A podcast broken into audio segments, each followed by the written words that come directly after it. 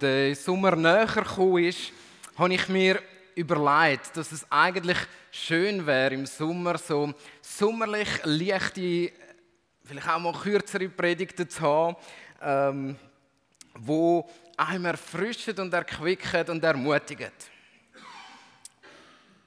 Und ähm, es ist eigentlich jetzt so erst die zweite von dem Sommer, wo ich da aktiv kann halten und ich merke schon da, ähm, Gott hat mir keine echte Botschaft gegeben für heute Morgen. ich, ich, hoffe auch nicht allzu lange, aber ähm, da vergebt ihr mir großzügig. Und so möchten wir ähm, uns heute eine weitere Person aus dem Alten Testament anschauen. Eine Person, wo wir eine Story darüber erzählen. Ähm, ähm, die Bibel erzählt so viele Geschichten und so viele gute Geschichten. Und bei den einen Personen, die wir kennenlernen, sind Geschichten sehr fest versteckt. Und heute gehen wir zu einem Namen, wo ich überzeugt bin, dass man, wenn man irgendwie ähm, mit der Bibel in der Nähe aufgewachsen ist, ganz sicher schon mal davon gehört hat. Ähm, aber ich bin auch fast sicher, dass ganz viele Leute ähm, das Buch, das zu dem Namen gehört, noch fast nie komplett durchgelesen haben. Und ich muss mich da selber, ich habe grosse Stücke daraus gelesen, aber ich habe nicht das ganze Buch gelesen. Wir reden heute von Jeremia. Und der Jeremia, der ist also wirklich das längste Buch in der Bibel. Also das mit den meisten Wörtern drin. Ähm, und kein Wunder, es ist auch ganz schön schwierig, ähm, dass man da kann dranbleiben, wenn man den durchliest. Also das ist ganz schön streng. Und seine Geschichte, ähm, die ist immer wieder ähm, in diesen Prophetien drin versteckt. Und es ist keine einfache Geschichte. Und ähm, heute Morgen nähern wir uns dann. Ich finde ähm, die Jeremia oder auch Person und Geschichte von Jeremia eine der bewegendsten ähm, im Alten Testament. Ähm, auch eine, wo mir persönlich unglaublich nah geht und nah ist von meinem Typ her. Und ich glaube, es ist eine Geschichte, die zu vielen Leuten passt in der heutigen Zeit. Und ich habe gerungen um die Predigt und ich habe gerungen darum, was man dann kann sagen zu einer Person, wo es so, so, so viel zu sagen gibt und auch so viel Schwieriges zu sagen gibt. Und gerade bei dem Ringen habe ich gemerkt, ich bin sehr erwartungsvoll geworden für den Morgen. Dass Gott etwas heute reinredet, in unser Leben, wo, wo tatsächlich etwas könnte verändern Und darum möchte ich auch jetzt beten nochmal, dass, dass wir wirklich dürfen unsere Herzen auftun So großer Gott. Ich bin so froh, dass wir dürfen da mehrere tausend Jahre zurückschauen und sehen, wie du treffend, sogar schmerzhaft treffend in Situationen hineingeredet hast. Und danke, dass wir heute Morgen auf das hören, was du gesagt hast und wo, wo für alle Ewigkeit Bestand hat. Schenke, dass wir zu Menschen werden, wo, wo dieses Wort nicht nur hören, sondern auch tun. Und danke, dass du uns anleitest in dem Sinne. Amen. Und bevor wir ähm, noch ins bekannteste Kapitel von Jeremia eintauchen miteinander, ähm, als absolut schönste, und ich, ich, ich sage das ja nicht so, das steht sogar da in meinem Ehering rein, also, also ganz, also ich sage ja, Geschichte von Jeremia, näher verwoben ähm, mit meiner Geschichte. Ähm, und ich glaube, heute Morgen nähern wir uns dem Text aus Jeremia 29. Und in dem Text innen, im Jeremia 29, glaube ich auch, dass ganz, ganz, ganz viel Missverständnisse passiert sind. Ähm, dass viele Missverständnisse in der Auslegung in der heutigen Zeit passiert sind. Und ähm, dass wir diesen Missverständnissen nicht ähm, schnell auf die Schlich gehen, ähm, müssen wir ein bisschen, und wir kommen nicht darum herum, etwas zu der Situation zu sagen, wo der Text drin geschrieben ist. Der Text ist ein Brief. Also so das Kapitel an sich ist ein Brief, den Jeremia geschrieben hat. Und ähm, die Situation oder die weltpolitische Situation zu dieser Zeit, ich probiere das kurz zu halten, aber es ist so wichtig, dass man das versteht. Ist 100 Jahre vorher, ein bisschen mehr als 100 Jahre, 150 Jahre vorher, ist das Nordreich von Israel weggeführt worden. Wir haben ähm, das schon ein bisschen angetönt in der Jona-Predigt, wo wir, wo wir gehört haben. Ähm, das Nordreich ist weggeführt worden nach Assyrien und ist nie mehr zurückgekommen. Es ist fertig mit dem Nordreich. Und jetzt müsst ihr euch das vorstellen, 150 Jahre in der Bibel tönen meistens recht kurz, aber wenn wir jetzt 150 Jahre zurückdenken, ähm, dann kann sich da schon eine Gelassenheit. Also es ist nicht so, dass jetzt Juda so in einer äh, Angst war, was passiert jetzt mit uns, sondern 150 Jahre später gibt es Juda immer noch. Wir sind stärker als das Nordreich von Israel. Wir haben überlebt und wir haben es können. Was die anderen, unsere früheren Brüder nicht geschafft haben. Und ähm, Südreich von Israel, also vor allem der Stamm Juda und Benjamin, die sind ähm, ein stabiles Land gewesen, eine stabile Kleinmacht in dieser Umgebung ähm, von, vom Nahen Osten, wo schon dort hochexplosiv war. Ähm, Babylon wird langsam zu der Großmacht. Vorher war es Assyrien, das dominiert hat. Und plötzlich hört man in Juda von der ersten Sieg von Babylon über Assyrien. Und in Juda passiert auch geistlich ganz viel. Der König Josia ähm, führt gerade Reformen durch, weil er im Tempel die Schriften gefunden hat von Gott und, und sie probieren neu Gott nachzufolgen. Kurz darauf aber nach dem Josia, immer noch zu der Zeit von Jeremia, ähm, kommt ein König, wo plötzlich Angst bekommt. Angst vor dem Babylon, wo immer stärker wird. Das ist Babylon im heutigen Irak ähm, verankert, ähm, ein riesiges Reich, das sich am Ausbreiten ist. Und der König von Juda kommt langsam Angst über. Weil er sagt, wenn wir da so einen starken haben neben uns, dann müssen wir starke Verbündete haben, dass wir uns wehren können. Und der König von Juda ähm, hat ein bisschen Hoffnung bekommen, weil er gute diplomatische Beziehungen hatte zum König von Ägypten zu dieser Zeit. Ähm, Ägypten war ein stark solides Land gewesen, ähm, mit einer jahrtausendaltigen äh, äh, Kultur und man denkt, okay, komm, wir verbünden uns mit Ägypten. Und da passiert einer der Kardinalfehler, wo Jeremia immer wieder anklagt. Du König vertraust nicht auf Gott, sondern du vertraust auf menschliche Stärke. Und politisch gesehen war das ein super Schachzug. Politisch gesehen vom, vom König von Juda ähm, hat man da wirklich etwas Großartiges gemacht. Man hat sich die stabilste ähm, Nation geholt zur Hilfe. Und plötzlich kommt so das Jahr 620 ungefähr ein bisschen näher vor Christus. Und völlig unerwartet nach einer Riesenschlacht zwischen Ägypten und Babylon wird Ägypten besiegt von Babylon. Und mit Ägypten, wo fällt, fallen die Verbündeten. Jerusalem wird belagert,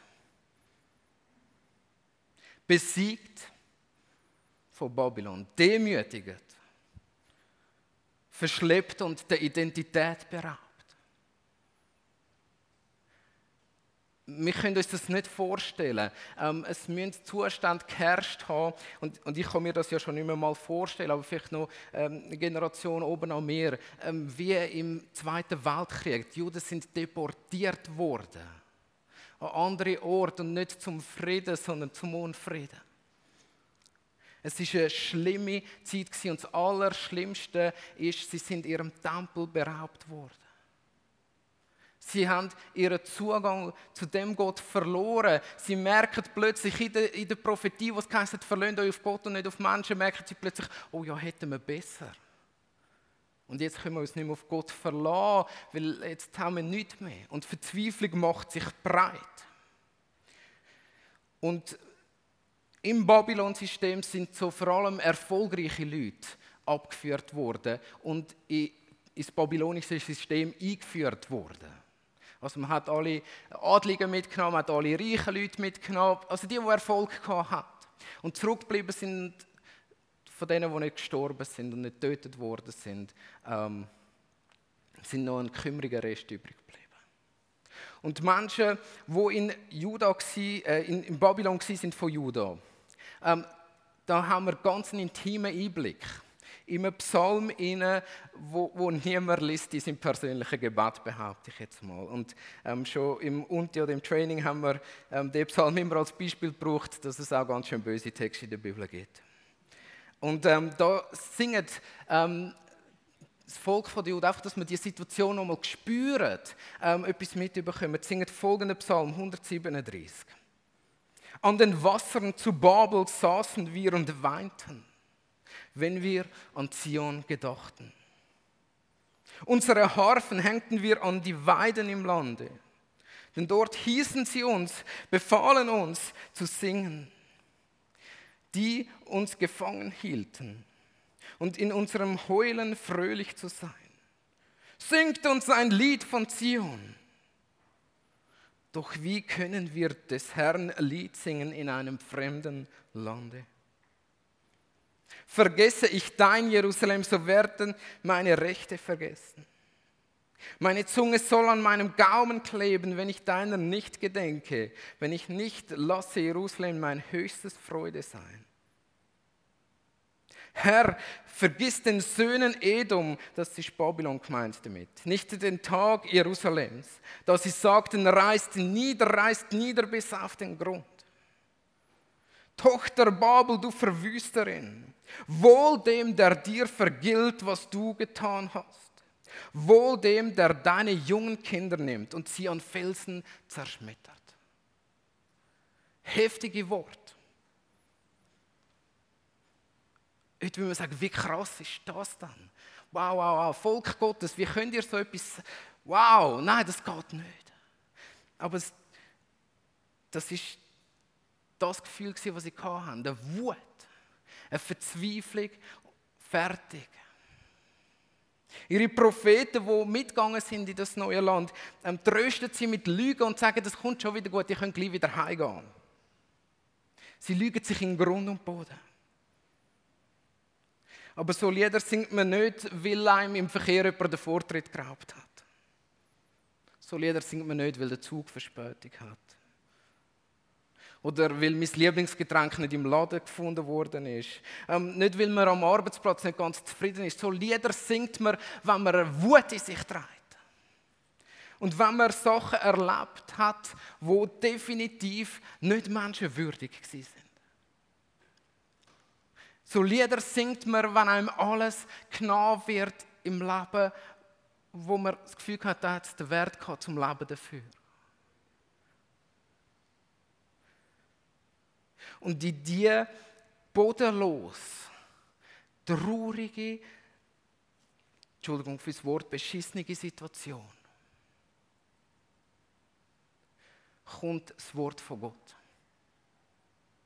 In dieser Situation wird Jeremia 29 geschrieben. Das ist nicht ein klassischer Hochzeitsvers, ähm, wo man äh, da hat. Also das ist nicht so gewesen, ähm, das hat man nicht auf Fest gelesen, der Brief sondern der Brief ist in dem Moment, wo es keine Hoffnung mehr gegeben hat, wo es keine schönen Sachen mehr gegeben hat auf dieser Welt, wo Leute ähm, vielleicht in Massen sogar Selbstmord gemacht haben. Wir, wir wissen von, von einzelnen von solchen Beispielen in Babylon, von, von Menschen, die, gesagt haben, da gibt es nichts mehr, wo wir leben dafür. In dieser Situation schreibt der Jeremia folgenden Brief. Und da tauchen wir ein, weil der Brief ist auch Geschichte mit drin vom Jeremia. Und ich lese nochmals aus der Bibel, aus Jeremia 29, Verse 1 bis 14. Das sind die Worte des Briefes, den der Prophet Jeremia von Jerusalem aus sandte, an den Rest der Ältesten, die weggeführt waren, an die Priester und die Propheten und an das ganze Volk das von Nebukadnezar von Jerusalem nach Babel weggeführt hatte. Nachdem der König Jehonia und die Königin Mutter mit den Kämmerern und Oberen in Juda und Jerusalem samt den Zimmerleuten und Schmieden aus Jerusalem weggeführt waren, durch Elasa, den Sohn Schaphans, und Gemaria, den Sohn Hilkias, die Zedekia, der König von Juda, nach Babel sandte, zu Nebukadnezar, dem König von Babel. So spricht der Herr Zebaut, der Gott Israels, zu allen Weggeführten, die ich von Jerusalem nach Babel geführt habe. Baut Häuser und wohnt darin. Pflanzt Gärten und esst ihre Früchte. Nehmt euch Frauen und zeugt Söhne und Töchter. Nehmt für eure Söhne Frauen und gebt eure Töchter Männern, dass die Söhne und Töchter gebären. Mehrt euch dort, dass ihr nicht weniger werdet. Suchet der Stadt Bestes, dahin habe ich euch wegführen lassen. Und betet für sie zum Herrn. Denn wenn, wohl, wenn es ihr wohl geht, so geht es auch euch wohl. Denn so spricht der Herr Zebaut, der Gott Israels, lasst euch durch die Propheten, die bei euch sind, und durch die Wahrsager nicht betrügen. Und hört nicht auf die Träume, die sie träumen. Denn sie weissagen euch Lüge in meinem Namen. Ich habe sie nicht gesandt, spricht der Herr. Denn so spricht der Herr. Wenn für Babel 70 Jahre voll sind, so will ich euch heimsuchen und ich will mein gnädiges Wort an euch erfüllen, dass ich euch wieder an diesen Ort bringe. Denn ich weiß wohl, was ich für Gedanken über euch habe, spricht der Herr. Gedanken des Friedens und nicht des Leides, dass ich euch gebe Zukunft und Hoffnung. Und ihr werdet mich anrufen und hingehen und mich bitten und ich will euch erhören. Ihr werdet mich suchen und finden, denn wenn ihr mich von ganzem Herzen sucht, so will ich mich von euch finden lassen, spricht der Herr, und will eure Gefangenschaft wenden und euch sammeln aus allen Völkern, von allen Orten, wo ich euch verstoßen habe, spricht der Herr. Und ich will euch wieder an diesen Ort bringen, von wo ich euch wegführen lasse.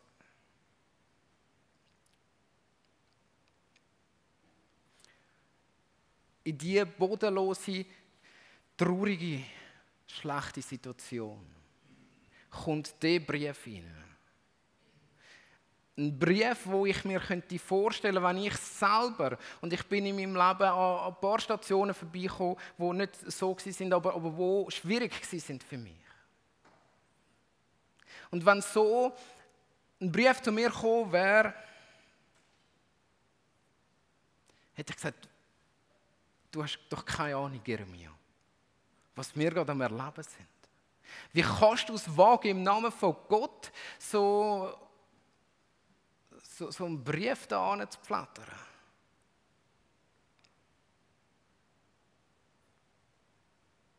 Die Botschaft von dem Brief ist tatsächlich keine einfache. Weil sie heißt so, habe ich so in meine eigenen Worte übersetzt. Stand auf und hör auf, dich selber zu bemitleiden. Stand auf von den Flüssen in Babylon und geh rein in die Stadt und such das Gute für die Stadt. Gestalt mit. Nimm Einfluss. Zusammengefasst, hör auf, Opfer sein von deinen Umständen. Das wird gesagt. Hör auf, auf Propheten zu hören, die sagen, du bist ein Armer und, und, und, und, und ganz schlimm ist es mit uns. Und ähm, es wird schon wieder gut kommen, keine Angst haben. Nein, da hat es keinen Platz für billige Hoffnung sondern der Jeremia macht da ein Feister auf und sagt, schaut in die Situation, wo euch übrigens Gott hineingestellt hat, also in dem Text steht viermal, nicht weniger, ähm, dass, dass Gott sie in diese Situation gebracht hat. Ähm, auch da, der Jeremia in seinem Kapitel vorher, er ringt um Juda und sagt, kehret um und er liebt sein Volk. Aber sie kehren nicht um. Und dann werden sie weggeführt und, und Jeremia macht klar, Gott hat euch an den Ort hergeführt, wo ihr sind. Gott sagt nicht, die Umstände, wo ihr drin sind, sind, sind easy. Macht euch keine Sorgen.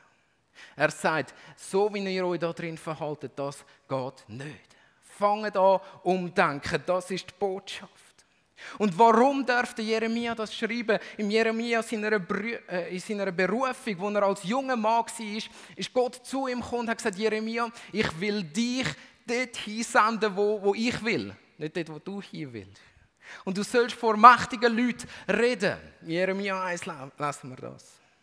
Und plötzlich ähm, sagt der Jeremia das, was wir nie würden wagen. Also wenn, ich, wenn Gott tatsächlich mal so zu mir würde kommen und mich so direkt ansprechen würde und sagen, geh dort hin, wo ich dich senden will, ich bin immer mit dir, fürchte dich nicht, ähm, du wirst vor mächtigen Leuten reden und ich habe einen guten Auftrag, dann würde ich sagen, okay, cool, danke Gott, endlich weiß ich, was ich zu tun habe. Nicht so der Jeremia, der Jeremia hat im ersten Moment gesagt, N -n, ich bin zu jung für das.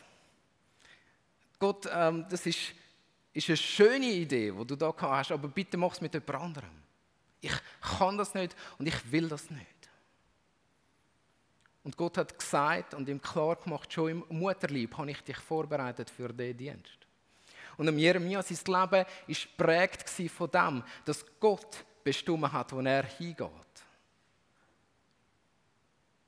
Und es sind also Jeremia, sein Leben ähm, sieht etwas aus wie eine Herzfrequenz. Also mal ist er da oben, Könige hören auf ihn. Und, und er kann Wahrheit reden im Leben von Königen. Im nächsten Moment wird er gefangen gesetzt vom nächsten König, der es nicht mehr gut meint mit ihm. Ähm, Leute lachen ihn aus, Leute spotten über ihn. Leute, die seine Freunde waren, ähm, nehmen ihm alles weg und betiteln ihn auch noch als Verbündeten der Babylonier. Und, und, und dann geht es wieder auf. Plötzlich fangen die Leute wieder an losen auf ihn. Und so weiter. Und es ist eins hin und her. Aber der Jeremia, und das macht er klar in einigen Kapiteln, er verflucht Gott sogar dafür, dass er in die blöden Situationen kommt. Er will nicht an dem Ort sein, wo Gott ihn hergestellt hat. Und trotzdem, und das ist faszinierend am Jeremia, darum liebe ich ihn so fest, er sagt es in so vielen Punkten, sagt er, ich will nicht da sein. Und, und wisst ihr, was mich fasziniert ist? Bis zum Ende bleibt er trotzdem dort. Auch wenn er es nicht will. Und die Jeremia ist darum berechtigt, so einen Brief zu schreiben. Und darum hat Gott ihn ausgesucht, weil er in seiner Situation, wo er nicht will drin sein, das tut, was gut ist. Und Gott tut auch beim Jeremia nie seine Situationen schönreden. Gott hat Mitleid mit Jeremia, wenn er wieder mal ausgelacht, verlacht und verstoßen wird. Gott hat Mitleid mit seinem Volk, darum lässt er ihnen ja das Wort wieder zukommen. Er sagt nicht, die Situation, wo ihr drin sind, ist nicht schlimm, sondern er sagt, wenn ihr euch verhaltet, geht das nicht. Und jetzt sind wir heute Morgen dran. Ich weiß nicht, in welchen Situationen wir drinstecken, wo wir manchmal ganz und gar nicht drin sein. Und die Frage heute Morgen ist, was ist dies Babylon? Was ist das, was dich dazu bringt, zu resignieren und wütig zu sein? Was ist das, was dich dazu bringt, ähm, zu toben? Und deinen Feinden vielleicht sogar den Tod zu wünschen, dass wir wissen nicht, was, was im Herzen von Menschen alles kann abgehen. Ist es dein Arbeitsplatz, wo so ganz und gar nicht zu dem passt, wo, wo eigentlich ähm, du gedacht hättest, was du aus deinem Leben möchtest machen? Ist es deine Arbeitslosigkeit, wo so wenig Hoffnung noch ist? Ist es deine Hoffnungslosigkeit für dein Leben und deine Umstände, die drin sind? Gar deine Depression, wo du keine Hoffnung und nur noch schwarz siehst? Wo du vielleicht zum Psalm 137 tatsächlich mal kannst beten und sagen, wie soll ich fröhliche Lieder singen, wenn die Welt und mein Leben bergab geht?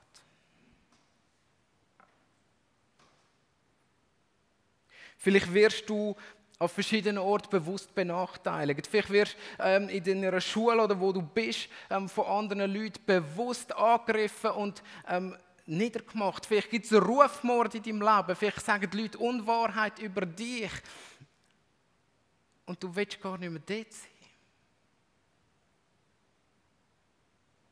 Vielleicht kannst du dir nicht die Wohnung leisten, das Auto leisten, das du gerne hättest. Vielleicht ist es deine Sucht, wo du nicht herausfindest. Daraus raus. Sage etwas Heikles, vielleicht ist es deine Familie, wo du nicht weg kannst davon. Und vielleicht ist es deine Krankheit, wo, wo dein Leben so brutal einschränkt.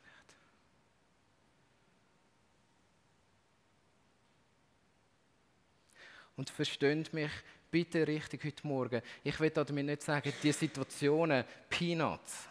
Es geht anderen schlechter als euch. Ähm, hebt euch mal ein bisschen an der Hand und dann wird es schon wieder gut. Wir, wir, wir reden nicht über billige Hoffnung. Das sind echte und schwierige Themen. Aber in diese Situationen lasst heute Morgen Gott reden.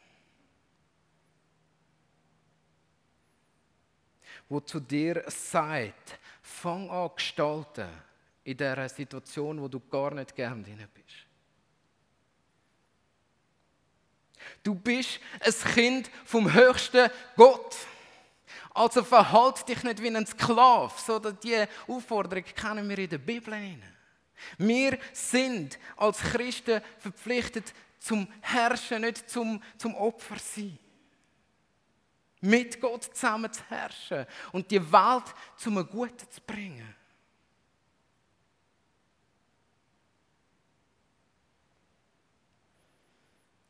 Und die Story der Menschen war schon immer die gleiche. Wir geben immer den Umstand die Schuld. Schon Adam und Eva haben immer die Schuld eins weitergeschoben.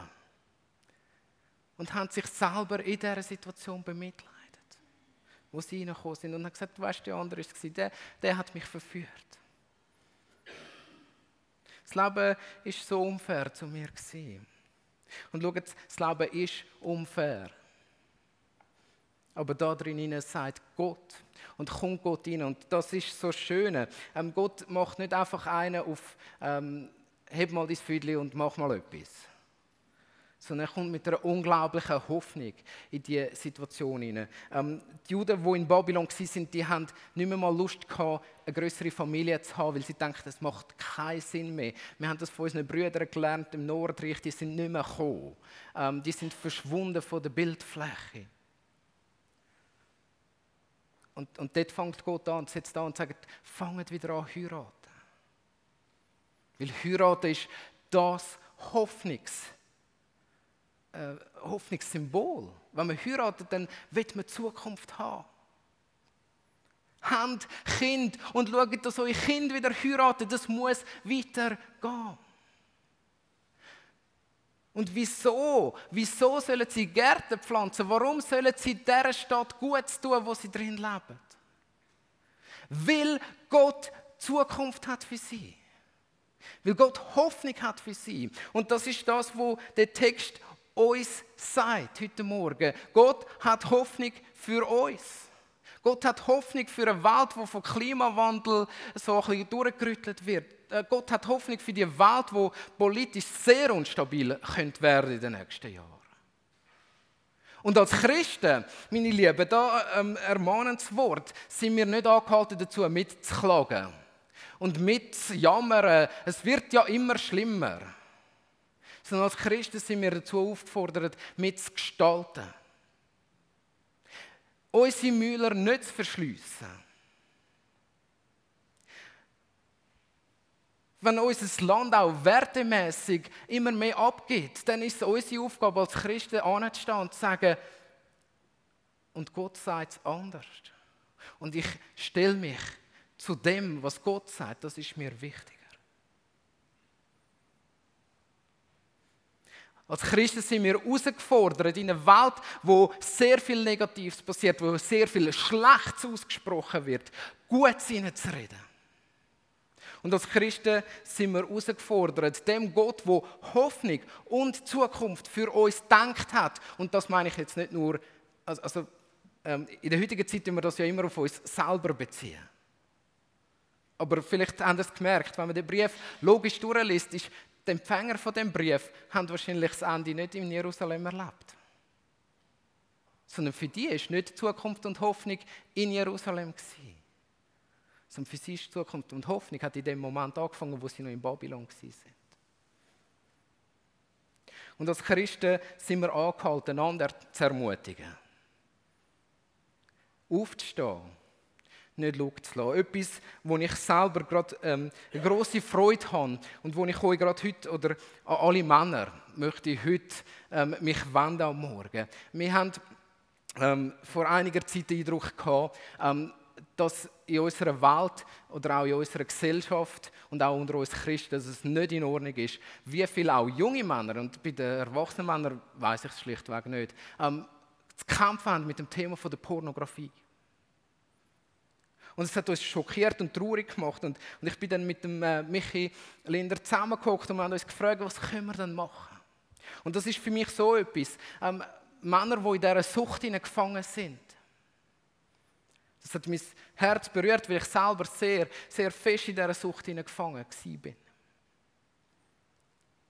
Und in diesem Moment wünschte ich mir einen Brief von Gott, der sagt, es gibt Zukunft und Hoffnung. Fang an, gut zu gestalten und hör auf, das Zerstörerische zu machen.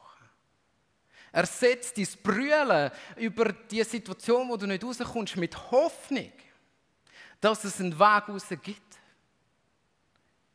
Das ist genau das Thema. Und darum werden wir am 17. August, am Abend, und da, liebe Männer, ähm, vielleicht ist das ein Schritt, der nach dieser Predigt passieren kann, ähm, möchte ich euch ermutigen, ob ihr Probleme habt mit dem Thema oder nicht, ähm, dass ihr mit uns kommt. Wir gehen auf den Hörnli-Felsen, wir grillieren miteinander.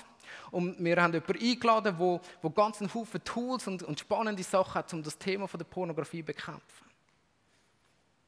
Und da drin sehe ich einen Schritt, einen logischen Schritt, aus, wo, wo man lernen kann. Ist, ist jetzt auch ein bisschen männerlastig, es tut mir leid. Ähm, es, es wird sicher auch andere Angebote wiedergeben. Aber wo ich wie euch möchte herausfordern möchte, um zu sagen, das ist ein Ort, wo wir sagen können, wir wollen nicht mehr Opfer sein von unserer Sucht, wir wollen da drin gut gestalten. Und da möchte ich so wirklich alle Männer sehr fest darauf herausfordern. Wir gehen noch einmal kurz zurück in die Geschichte. Es ist ja hochspannend. Und das einfach, das lasse ich nachher so verstehen, dass, dass wir einen von den Empfängern von dem Brief sehr gut kennen, wenn wir die Bibel lesen. Einer von, von den Empfängern von dem Brief von Jeremia ist nämlich der Daniel. Und merkt ihr etwas? Ähm, eigentlich wäre in dieser äh, Storyline ähm, wäre heute der Daniel dran gewesen zum Predigen, aber ich habe gefunden, das ist Jeremia jetzt wichtiger. Ähm, Der Daniel hat, ich weiß nicht, ob aufgrund von dem Brief oder nicht, aber er ist nicht an den Fluss von Babylon gehockt und hat trauert. Sondern er hat sowohl das Reich von Babylon maßgebend mitprägt und gestaltet zum Besseren. Und nicht nur das, sondern nachher sind Perser gekommen und er hat dort wieder mitgestaltet und prägt. Und vielleicht lässt uns die Geschichte auch von Daniel Hoffnung schöpfen, wie das ein positives Bild kann sein.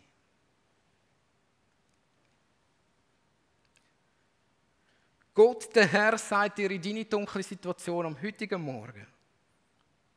Denn ich weiß wohl, was ich für Gedanken über euch habe, spricht der Herr. Gedanken des Friedens und nicht des Leides. Gott sagt, ich will dich doch nicht leiden lassen, also lass dir helfen. Ich will dir Zukunft und Hoffnung geben. Lasst uns herausfordern am heutigen Morgen, dass wir auch das Bild von dem Waldbrand nochmal ganz neu in unsere Herzen aufnehmen können. Und sagen, ja, vielleicht fackelt gerade mein Wald ab. Aber es entsteht Raum für so einen Haufen bedrohte Arten und Vielfalt, wo Gott möchte in mein Leben hineinsetzen. Und ich möchte euch am heutigen Morgen ähm, auch herausfordern, ins Gebet zu gehen. Und zu sagen, hey, ich treffe eine mutige Entscheidung heute Morgen und sage, ich will nicht mehr länger Opfer sein von meinen Umständen. Sondern ich will gestalten und ich will herrschen. Und da ist das Gebet ganz ein starker Anfang. Und so fordere ich euch auch auf, so, nehmt das Gebetsministry jetzt während den Liedern, die wir haben, in Anspruch und, und äh, liebe Better, sprechen auch Sieg aus über, über, über Menschen in so einer Situation. Und wir wollen miteinander ähm, auf ein Lied hören und einfach so jetzt nochmal mit dieser Frage ähm, in, unser, in uns hineingehen und nochmal hören, was, was Gott uns möchte geben heute Morgen.